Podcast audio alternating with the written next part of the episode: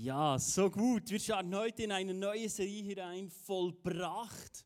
Und ähm, wir wollen uns in dieser Serie, ähm, wird es um das vollbrachte Werk von Jesus gehen, aber auch um Gnade und Glaube. Und wir wollen uns ähm, in dieser Serie aufmachen, zusammen Dinge zu entdecken, Wahrheiten zu entdecken. Und ich könnte mir vorstellen, ähm, dass es für einige herausfordernd werden könnte, und ich habe ein Slido eingerichtet und da kannst du deine Fragen hineinstellen, weil ich wünsche mir, dass eine Ver Veränderung in unserem Herzen passiert, wie wir Gott sehen, wie wir die Bibel lesen und wie wir unseren Glauben leben. Darum habe ich dir ein Slido vorbereitet. Du kannst mal den QR-Code ähm, einblenden. Und da kannst du deine Fragen hineinstellen. Ich werde sie vielleicht nicht heute beantworten, aber die, ähm, wir werden drei Sonntage und dann gehe ich in die Ferien. Ähm, werden wir zusammen über dieses Thema reden und äh, da kannst du deine Fragen hineinstellen und ähm, was dich vielleicht auch herausfordern und ich werde im Verlauf von dieser Zeit ähm, versuchen, diese Fragen zu beantworten.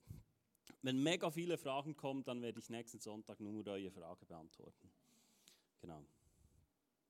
Hey, ich möchte starten mit Johannes 19, Vers 30. Und dort heißt es, als Jesus davon genommen hatte, sagt er, es ist vollbracht. Dann neigte er den Kopf und starb.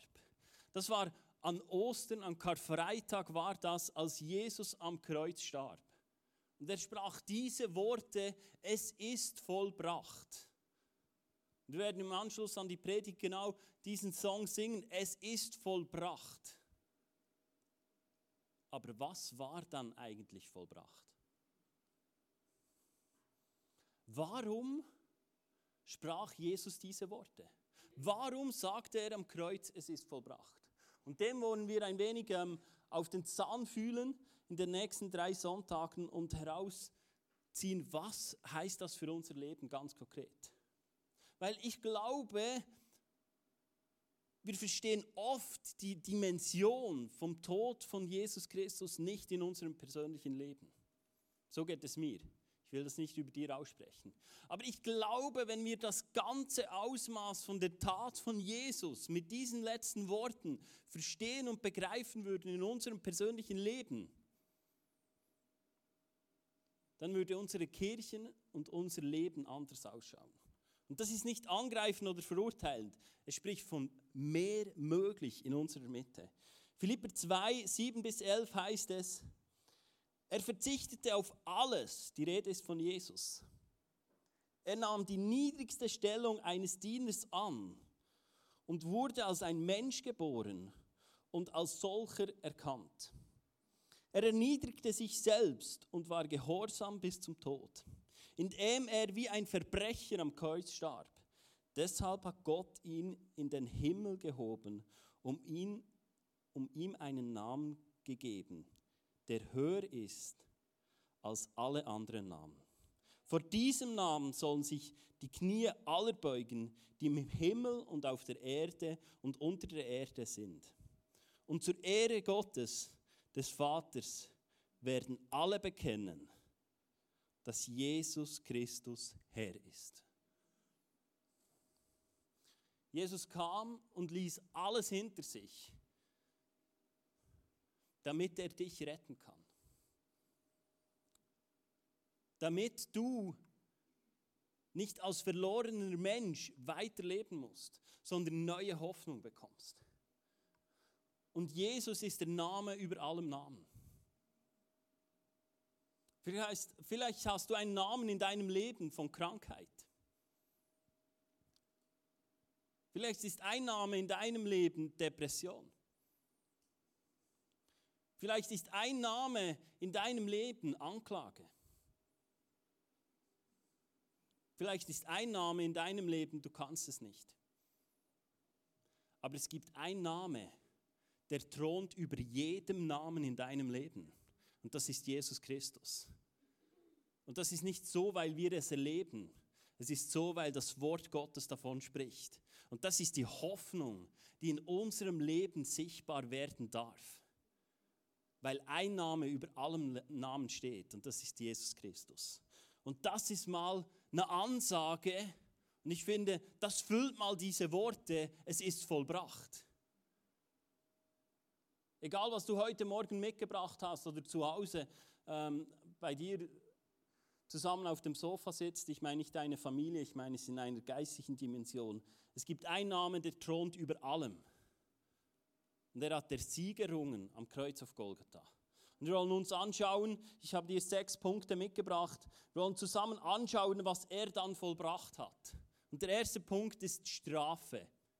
Du und ich haben Strafe verdient. Und er hat am Kreuz dafür bezahlt, dass wir Frieden haben. Eigentlich müsstest du mit Strafe rechnen. Aber Jesus hat dir Frieden gebracht. 1. Johannes 4,18. Weil die vollkommene Liebe alle Angst vertreibt. Wer noch Angst hat, rechnet mit Strafe. Und das zeigt, dass seine Liebe in uns noch nicht vollkommen ist. Wenn du ein Gottesbild hast und du rechnest damit, dass du Dinge falsch machen kannst, dass du mit Strafe rechnest, dass du an einen zornigen Gott glaubst, dann ist das Werk von Ostern, das ist das Werk von Jesus Christus bei dir noch nicht zur Vollendung gekommen. Weil Liebe vertreibt alle Angst. Liebe vertreibt alle Furcht. Du darfst dir hundertprozentig sicher sein, wenn du dein Leben Jesus übergeben hast, wenn du gesagt hast, wie es im Römer 10 heißt, ich bekenne mit meinem Lippen und ich glaube im Herzen, dass Jesus mein Retter ist, dann darfst du hundertprozentig gewiss sein, dass es keine Strafe mehr gibt über deinem Leben in alle Ewigkeit. Wenn es anders wäre, müsste Gott sich bei Jesus entschuldigen. Weil Jesus hat genau für das bezahlt. Ein weiterer Vers, Römer 5, 1. Da wir nun durch den Glauben vor Gott für gerecht erklärt worden sind, haben wir Frieden mit Gott durch das, was Jesus unser Herrn für uns tat. Durch Glaube hast du Frieden mit dem, der alles geschaffen hat. Gott ist der Einzige, der aus dem Nichts etwas schaffen kann. Und mit dem hast du Frieden. Das ist krass.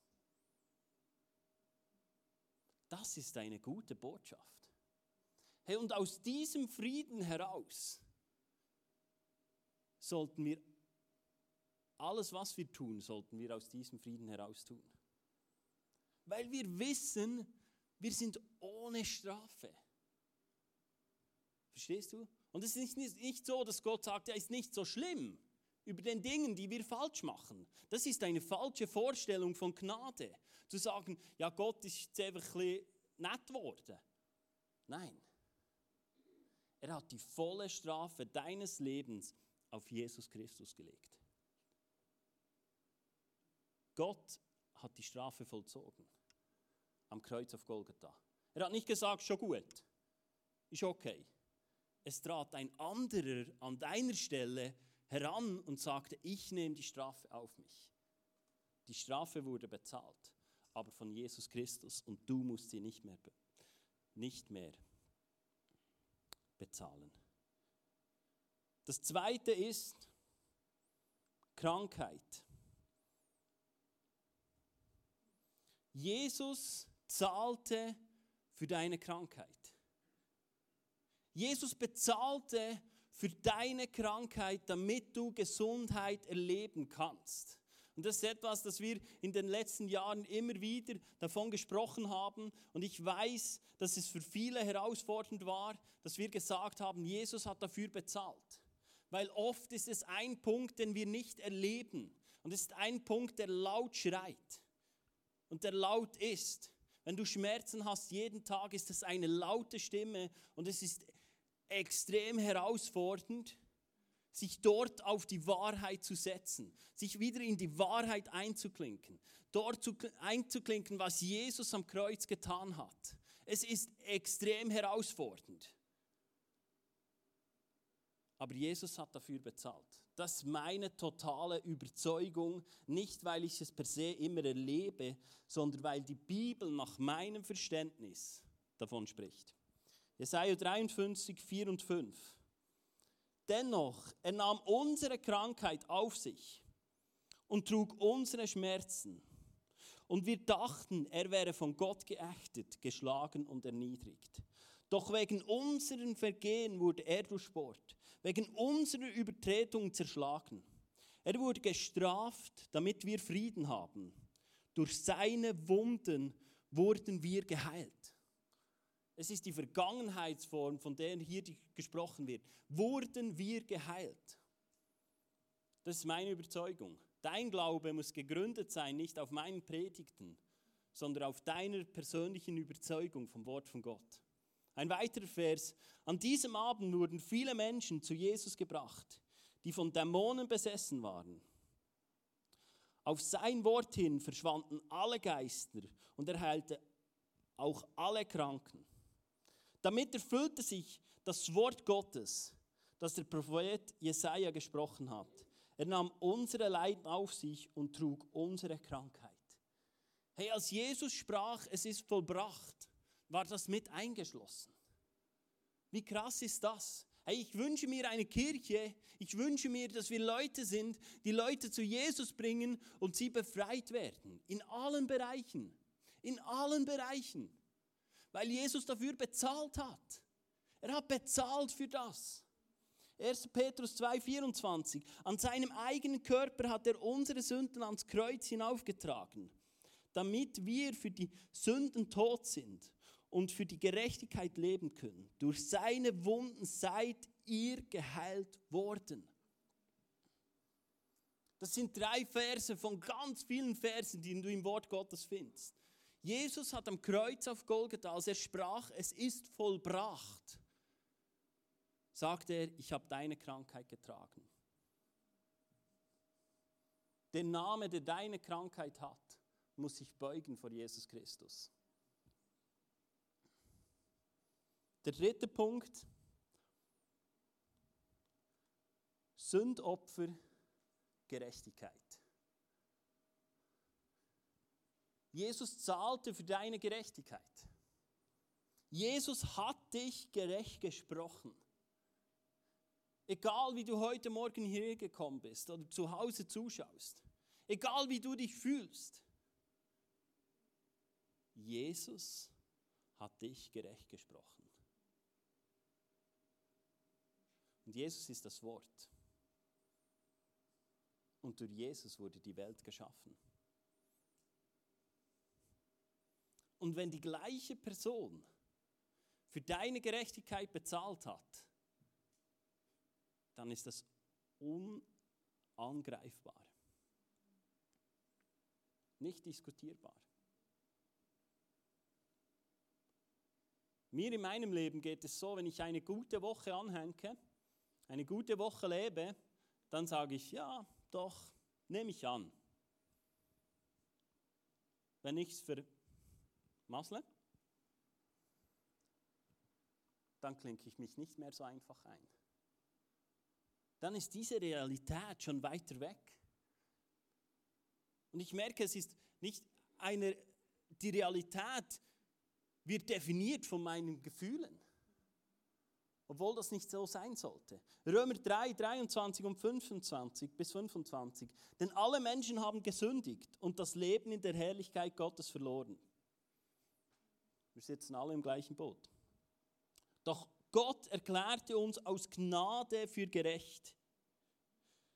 Es ist sein Geschenk an uns durch Jesus Christus, der uns von unserer Schuld befreit hat. Denn Gott sandte Jesus damit er die Strafe auf uns, für unsere Sünden auf sich nimmt und unsere Schuld gesühnt wird. Wir sind gerecht vor Gott, wenn wir glauben, dass Jesus sein Blut für uns vergossen und sein Leben für uns geopfert hat. Gott bewies seine Gerechtigkeit, als er die Menschen nicht bestrafte. Durch Jesus Christus können wir Gerechtigkeit erlangen. Es gibt keinen anderen Weg, Gerechtigkeit in deinem Leben herbeizufügen, als den Namen über allen Namen anzurufen. Es gibt nichts anderes. Alles andere ist religiös. Und alles andere ist fernab von dem, was die Bibel lehrt. Die Bibel sagt, deine Gerechtigkeit kommt durch die Tat von Jesus Christus und durch nichts anderes. Du wirst nicht gerechter, weil du in die Kirche kommst. Du wirst nicht gerechter, weil du Predigten anhörst, weil du die Bibel liest. Das hat nichts mit deinem Gerechtigkeitsstatus zu tun. Du bist erwählt worden als Sohn und Tochter vom Allerhöchsten. Auf Grundlage von Ostern, auf Grundlage vom Kreuz von Jesus Christus. Darum sind wir gerecht. Darum können wir anders miteinander umgehen oder könnten anders miteinander umgehen. Wir könnten anders in Konflikten reagieren, weil wir wissen, es greift nicht meinen Wert an. Deine Taten sollten niemals deinen Wert definieren. Niemals. Niemals. Weil dein Wert nicht abhängig ist von deinen Taten, sondern von einer Tat, und das ist die Tat von Jesus Christus. Die Tat, die deine Gerechtigkeit definiert, ist Jesus Christus. Ein weiterer Punkt ist Fluch und Segen. Du und ich, wir stehen unter einem Fluch. Wir standen unter einem Fluch. Und Jesus kam und wir stehen unter dem Segen. Galater 3, 13 und 14 heißt es, doch Christus hat uns vom Fluch des Gesetzes gerettet. Am Kreuz nahm er den Fluch auf sich. Denn in der Schrift heißt es, verflucht ist jeder, der an einem Holz hängt. Durch die Tat von Jesus Christus hat Gott alle Völker den Segen geschenkt, den er Abraham zugesagt hat. So empfangen wir den Heiligen Geist durch den Glauben, wie Gott es versprochen hat. Hey, Jesus nahm den Fluch, den ausgesprochen wurde nach dem Sündenfall, nahm er auf dich. Nahm er auf sich, damit du es nicht mehr tragen musst. Er kam und sagte, hey, dieser Fluch ist gebrochen. Wir haben es gehört, die Benny hat eine wunderbare Predigt zum Fluch und Segen gemacht. Und das ist wieder auf der Grundlage von der Tat von Jesus Christus. Das ist nicht, weil du gut bist, im Bibelverse auswendig lernen. Das ist nicht, weil du ein Leben äh, im Gehorsam per se lebst. Ja, wir sollen gehorsam sein. Aber die Grundlage ist, das, ist, ist die Essenz, ist Jesus Christus und seine Tat am Kreuz. Und so steht auch über deinem Leben, wenn du äh, dein Leben Jesus Christus übergeben hast, wie ein davonflatternder Sperling oder ein wegfliegender Schwalbe ist ein ungerechtfertigter Fluch. Er wird sein Opfer nicht treffen. Der Fluch wird dich nicht treffen in deinem Leben. Weil du nicht mehr unter dem Fluch stehst. Weil du nicht mehr in dem ihn lebst, weil du gesagt hast, Jesus, ich klinge mich ein in dein Leben. Verstehst du? Hey, wenn wir unser Leben Jesus anvertrauen, ist nicht einfach so, boah, ist noch nette Geste. Hey, da klingst du dich ein und sagst, Jesus, das, was du begonnen hast und das, was du hier auf Erden vollendet hast, das mache ich zu meinem. Verstehst du? Du kannst dich einklinken nach Ostern und sagen, wow, da bin ich drin. Ich laufe in dem und nicht in dem von meinen Vorfahren oder von das, was ich bis jetzt bewirkt habe, sondern ich klinge mich ein in das, was Jesus vollbracht hat. Hey, und ich will das sehen in unserer Mitte. Weil ich finde, Jesus hat einige Wunder getan. Finde ich. Und ich wünsche mir, dass wir Leute sind, die genau das wieder tun. Die Wunder vollbringen. Weißt du was? Nicht, weil wir es richtig machen oder nicht, weil wir fokussiert sind auf das, was der Geber uns gibt, sondern weil unser Herz so sehr connected ist mit dem, was Jesus getan hat. weil unser Herz so sehr an Jesus hängt und wir gar nicht mehr alles können, als über jede Situation, wo wir drin sind, den Namen über alle Namen auszusprechen. Und Dinge werden passieren, die du nicht erklären kannst. Und dann sind wir angelangt an den Wundern von Gott. Wenn du am Sonntag in die Kirche kommst und sagst, ich habe keine Ahnung, wie es passiert ist, dann laufen wir in dem hin, was Gott tun will in unserem Leben. Und dann werden wir in eine Abhängigkeit kommen vom Heiligen Geist, wie wir berufen sind dazu. Weil seine Abhängigkeit ist eine totale Freiheit in deinem Leben. Der Fluch zählt nicht mehr über deinem Leben, weil Jesus den Segen freigesprochen hat. Der fünfte Punkt. Jesus wurde arm, damit du reich sein kannst. Und ich liebe die Finanzerie, all das, was wir dort drin gehört haben. Und ich spreche nicht vom Wohlstand-Evangelium, es geht nicht um das. Wir haben es gehört in der Finanzerie. Es geht nicht darum, dass wir superreich sind, aber dass wir ein Mindset haben, dass wir wissen, dem, dem wir nacheifern, hat alles. Es gibt keinen Mangel. Gott hat keinen Mangel. Gott hat nicht mal einen Mangel, wenn du den Zehnten nicht bezahlst. So mächtig bist du nicht. Aber Jesus, von ihm ist die Rede im 2. Korinther 8, 9. Ihr kennt ja die große Liebe und Gnade von Jesus Christus, unserem Herrn. Obwohl er reich war, wurde er um euretwillen arm, um euch durch seine Armut reich zu machen. Herr Jesus kam, um dich reich zu machen. Aber reich sein hat per se nichts mit viel Geld zu tun. Es geht um unser Herz, wir haben es gehört. Aber wir sind nicht berufen, in einem Mangel zu leben. Wir sind nicht berufen, im Mangel zu leben. Das ist nicht das Bild, das ich habe von Gott. Das ist nicht das Verständnis, das ich habe von Gott. Und das Letzte ist das alles Entscheidende, und ich glaube, über dem, wo wir uns alle gemeinsam einig sind, ist, dass Jesus Leben brachte für dich und mich statt Tod. Ich möchte dir eine Geschichte vorlesen, Johannes 8, 2 bis 11. Jesus ging zum Ölberg zurück, doch schon früh am Morgen war er wieder im Tempel. Bald hatte sich eine Menschenmenge um ihn versammelt. Und er setzte sich und unterwies sie. Während er sprach, kamen die Gesetzeslehrer und Pharisäer eine Frau, brachen die Gesetzeslehrer und Pharisäer eine Frau herein, die sie beim Ehebruch ertappt haben. Meine Frage ist immer, wo ist der Mann?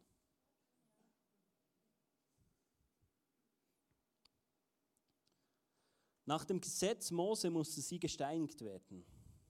Was sagst du dazu? Damit wollten sie ihn zu einer Aussage verleiten, die sich gegen ihn verwenden konnten. Doch Jesus bückte sich und schrieb mit dem Finger in den Staub. Aber sie ließen nicht locker und verlangten eine Antwort. Schließlich richtete er sich auf und sagte, wer von euch ohne Sünde ist, der soll den ersten Stein auf sie werfen. Damit bückte er sich wieder und schrieb weiter in den Staub.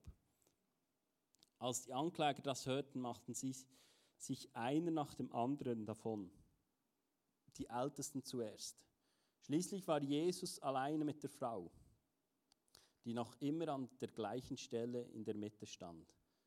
Da richtete sich Jesus sich wieder auf sie auf und sagte zu ihr, wo sind sie?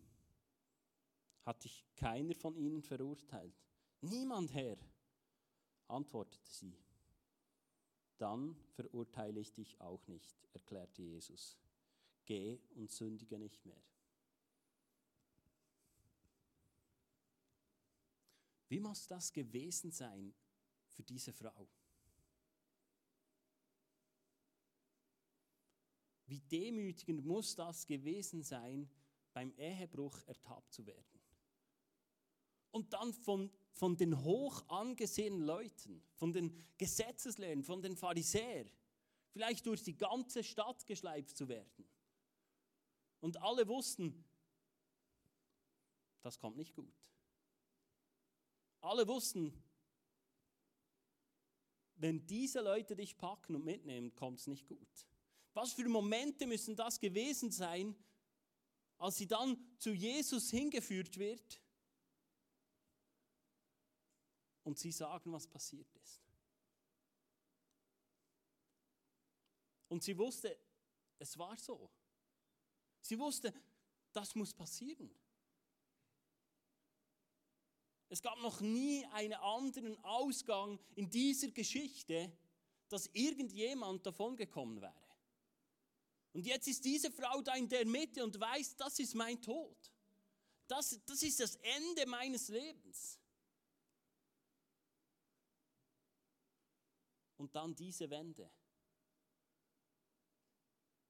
Und sie wird nicht verurteilt. Keiner wirft einen Stein. Niemand. Und Jesus sagt, du sollst leben. Und da spricht Jesus auch dir zu. Du sollst leben. Egal in welchem Bereich dein Leben sich vielleicht im Moment nicht aufblühend anfühlt. Jesus spricht Leben hinein und sagt ja, ja, es wäre gerechtfertigt. Aber Jesus spricht Leben hinein, weil es sein Wesen ist. Und es ist Gottes Wesen. Weil die Bibel spricht davon, dass wir anhand von Jesus Gottes Charakter erkennen können. Und das alles hat Jesus für dich und für mich getan. Er hat uns Frieden gebracht. Er hat Heilung bewirkt. Er hat Gerechtigkeit über deinem Leben ausgesprochen. Er bringt Segen in dein Leben. Er bringt Reichtum in dein Leben. Und was eigentlich tot sein müsste, ist neu voller Leben. Und das aufgrund von dem, dass Jesus ans Kreuz ging, den Tod auf sich nahm und sagte, es ist vollbracht. Es ist vollbracht. Es ist vollbracht. Und ich glaube, es gibt noch mehrere Punkte als diese sechs, wo Gott einen Tausch gemacht hat durch Jesus Christus. Und wir können das anwenden im Leben. Egal wo du stehst. Du darfst diesen Tausch am Kreuz machen und sagen, Jesus, das ist meine Krankheit. Ich lege sie bei dir ab am Kreuz. Und ich nehme Gesundheit an in meinem Leben, weil du dafür bezahlt hast. Und über all diesen Bereichen können wir das tun. Sündenvergebung ist im gleichen Moment passiert, als Jesus deine Krankheit auf sich nahm. Ich persönlich glaube nicht, dass es eine Zukunftsperspektive ist, dass dann mal wird. Ja, wir werden es mal sehen und alle werden mal gesund sein im Himmel. Das ist, das ist absolut klar. Aber ich glaube, es ist etwas, das wir jetzt schon haben können. Jetzt sagst du vielleicht, ja, ich erlebe es nicht. Und siehst du, da ist das Problem. Ich habe eine Frage an dich.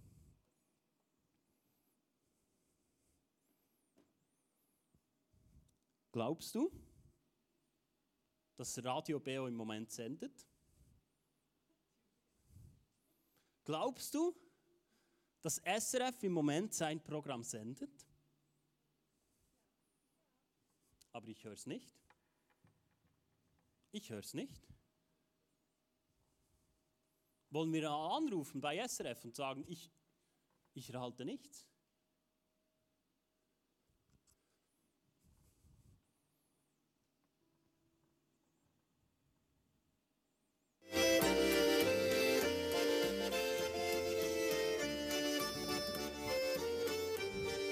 Das ist Radio Beo. Das ist das Einzige, das wir empfangen.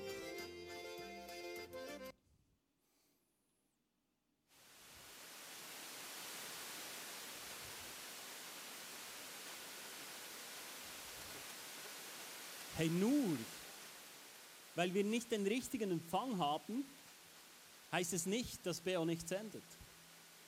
Nur weil wir Dinge nicht erleben, heißt es nicht, dass es Gott nicht zur Verfügung gestellt hat.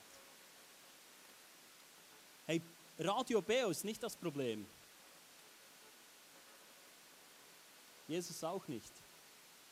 Deine Frequenz ist das Problem. Wow.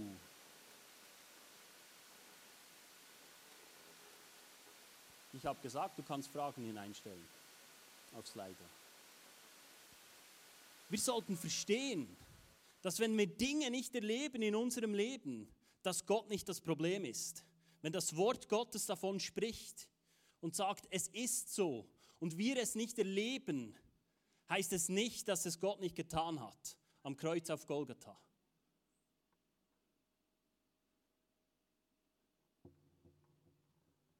Und schau, vielleicht kommt Verurteilung oder Minderwert in deinem Leben hoch. Dann hast du die Bibel auch nicht verstanden. Und ich weiß, ich bin sehr direkt und sehr klar. Aber wenn wir Dinge, wovon die Bibel spricht, erleben wollen in unserem Leben, dann müssen wir auf die richtige Frequenz kommen in unserem Leben. Dann müssen wir nicht mehr sagen, Gott ist das Problem, weil von Jesus ist die Rede im Hebräerbrief, als er unser Hohepriester ist und zur Rechten Gottes sitzt. Kleine theologische Annonce, ein Hohepriester hatte nie das Recht, im Heiligtum zu sitzen. Weißt du was? Weil er nie den Gedanken haben sollte, dass es vollbracht ist. Das ist etwas, das allein Jesus zustand, zu sagen, es ist vollbracht. Und Jesus ist unser Hohepriester. Er ist dein Hohepriester. Er hat alles ins Heiligtum hineingebracht. Er hat alles geopfert, damit du dort anknüpfen kannst. Was im Alten Testament geopfert wurde, das reichte nicht. Sie wussten ja nicht einmal mehr, ob der Hohepriester noch herauskam. Und Jesus sitzt zu Rechten Gottes, weil es vollbracht ist weil es vollbracht ist. Und jetzt macht sich eine riesen Spannbreite und eine Spannung auf in deinem Leben, da bin ich überzeugt davon. Und du denkst, okay, ich mach's falsch. Wenn Gott nicht mehr das Problem ist, dann brauchen wir wieder einen Sündenbock, stimmt's? Wir Menschen brauchen Sündenböcke. Und wenn Gott nicht mehr das Problem ist, dann denken wir, dann bin ich das Problem. Stimmt's? Dann denken wir, ich. Es reicht nicht.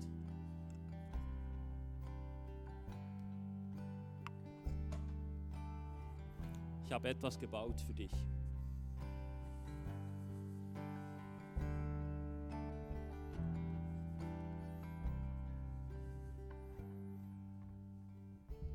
Schau, wir müssen an diesen Punkt kommen, glaube ich,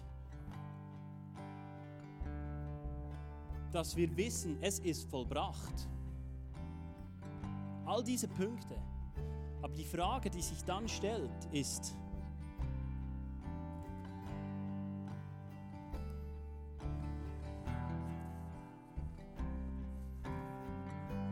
ich glaube, die Frage, die in diesem Moment schnell auftaucht in christlichen Kreisen, ist, glaube ich genug?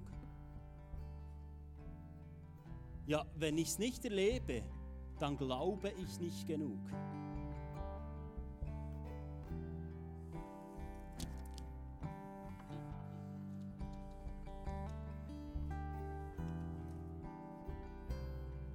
Aber weißt du was?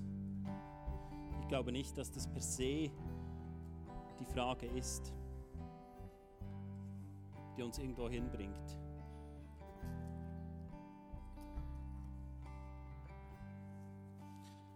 Weil dein Glaube muss immer in einer Balance zu was stehen? Die Gnade von Jesus Christus. Schau, wenn Gnade und Glauben aus dem Gleichgewicht kommt vom vollbrachten Werk, dann sagen wir, ich muss mehr glauben. Ich muss mehr für Gott tun. damit das vollbrachte Werk von Jesus zum Tragen kommt. Und wenn Gnade Überhand bekommt, dann sagst du, dann ist ja egal, was ich mache. Die Ehebrecherin, die hat ja Gnade einfach erlebt. Wenn es so einfach ist, dann ist ja vollends egal, was ich tue. Das ist ein Freipass. Dann kann ich in letzter Minute mein Leben Jesus anvertrauen und es ist völlig egal, was ich tue. Und beides wird dein Leben nicht zum Aufblühen bringen. Es muss, in der, es muss im Gleichgewicht sein zwischen Gnade, was Jesus getan hat, und deinem Glauben. Aber nicht dein Glaube als Anstrengung, sondern dein Glaube an die Gnade von Jesus Christus. Was glaubst du? Glaubst du, Jesus hat bezahlt für deine Krankheit? Glaubst du wirklich, er hat es auf sich genommen? Und nicht im Kopf. Es geht nicht darum, Bibelverse in die Welt hineinzurufen oder in deiner Dusche oder in deiner Wohnung. Was glaubst du in deinem Herzen?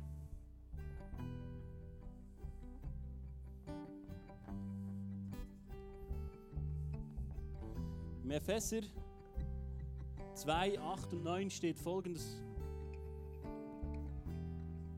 Kannst du den einblenden? Hast du den? Epheser 2, 8 und 9. Ja, super. Weil Gott so gnädig ist, hat er euch durch den Glauben gerettet. Und das ist nicht euer eigener Verdienst, es ist ein Geschenk Gottes. Ihr werdet also nicht aufgrund eurer guten Taten gerettet, damit sich niemand etwas darauf einbilden kann. Es ist immer die Balance zwischen Gnade und Glaube. Du kannst allein mit Glaube, der nicht gegründet ist auf die Gnade von Gott, nichts bewirken. Aber die Gnade alleine rettet nicht, stimmt's? Weil sonst wären alle unsere Freunde gerettet. Stimmt's? Es ist immer eine Balance zwischen Gnade und Glaube, die ins Gleichgewicht kommen muss, damit wir die Kraft Gottes erleben. Und darum ist es so essentiell, an was glaubst du in deinen Herausforderungen? An was glaubst du? Und genau mit dieser Thematik wollen wir uns in den nächsten zwei Sonntagen damit beschäftigen. Was heißt es Gnade? Und was heißt es Glaube? Mit dem Ursprung von Ostern und mit dem Ursprung vom vollbrachten Werk von Jesus Christus. Und ich kann dir sagen, wenn du diese Botschaft an dein Herz heranlässt, da wird eine tiefe Entspannung in deinem Leben kommen, die hast du noch nie erlebt. Das ist besser als jeder Wellness-Tag. Und darum ermutige ich dich, sei wieder dabei an den nächsten zwei Sonntagen. Und es geht nicht darum, weil ich gute Predigen schreibe. Es geht darum, weil die Botschaft von der Bibel, die Botschaft von Jesus alles sprengen kann in unserem Leben. Und dazu lade ich dich ein, dein Herz aufzumachen. Auch wenn es herausfordernd ist. Ja, es ist herausfordernd. Aber am Ende von dieser Reise wirst du an einem Ort ankommen, wo du totalen Frieden findest. Weil du beim Vaterherz ankommst. Und weil du dort ankommst, wie er sich dir zeigen will. Steht doch auf.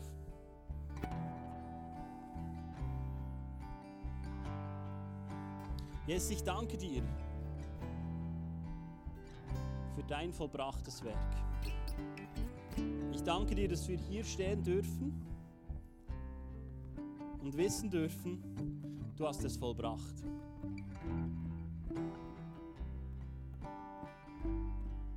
Und ich spreche aus, dass wir demütig sind über dein Wort. Dass wir uns demütigen vor dir.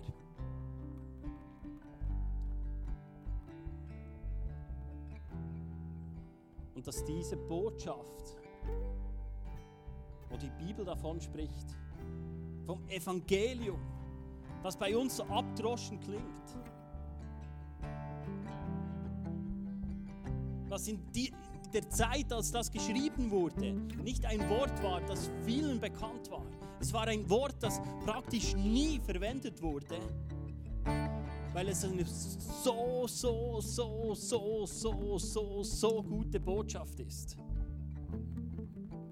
Spreche aus, dass wir eine Kirche sind, dass wir Leute sind, die vom Neuem an deine Errettung in vollem Ausmaß unseren Glauben darauf setzen.